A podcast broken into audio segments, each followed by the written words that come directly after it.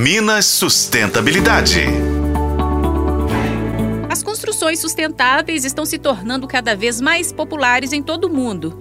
Isso porque cada vez mais as pessoas reconhecem a importância de se adotar práticas construtivas que preservem o meio ambiente, priorizando o uso de materiais renováveis e, assim, a redução do desperdício. Um dos aspectos chave das construções sustentáveis é a eficiência energética. Isso significa projetar edifícios de forma a aproveitar ao máximo a luz solar, reduzindo assim a necessidade de iluminação artificial, ou seja, a elétrica. Além disso, sistemas de aquecimento, ventilação e ar-condicionado são projetados para consumir menos energia, utilizando tecnologias como isolamento térmico, vidros duplos e sistemas de energia renovável, como painéis solares. Outra característica importante é o uso de materiais renováveis e sustentáveis. Isso envolve o uso de madeiras retiradas de florestas bem gerenciadas, tijolos ecológicos feitos com materiais reciclados, tintas com baixo teor de compostos orgânicos voláteis, entre outros.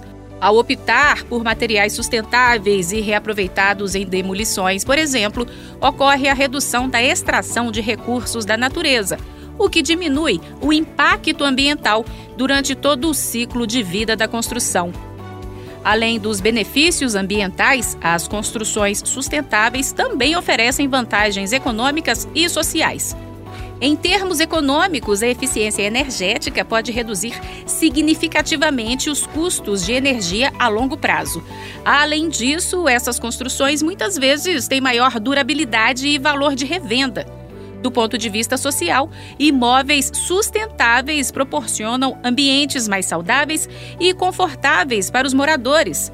A qualidade do ar interior é melhorada devido ao uso de materiais de baixa emissão e a iluminação natural cria espaços mais agradáveis e produtivos. Ao adotar práticas construtivas que levam em consideração a eficiência energética, o uso de materiais sustentáveis e a redução do desperdício, podemos construir um futuro mais sustentável e preservar os recursos naturais para gerações futuras. É isso aí, pessoal. Em breve eu volto para falar mais sobre sustentabilidade por aqui. Para FM O Tempo, Patrícia Sattler.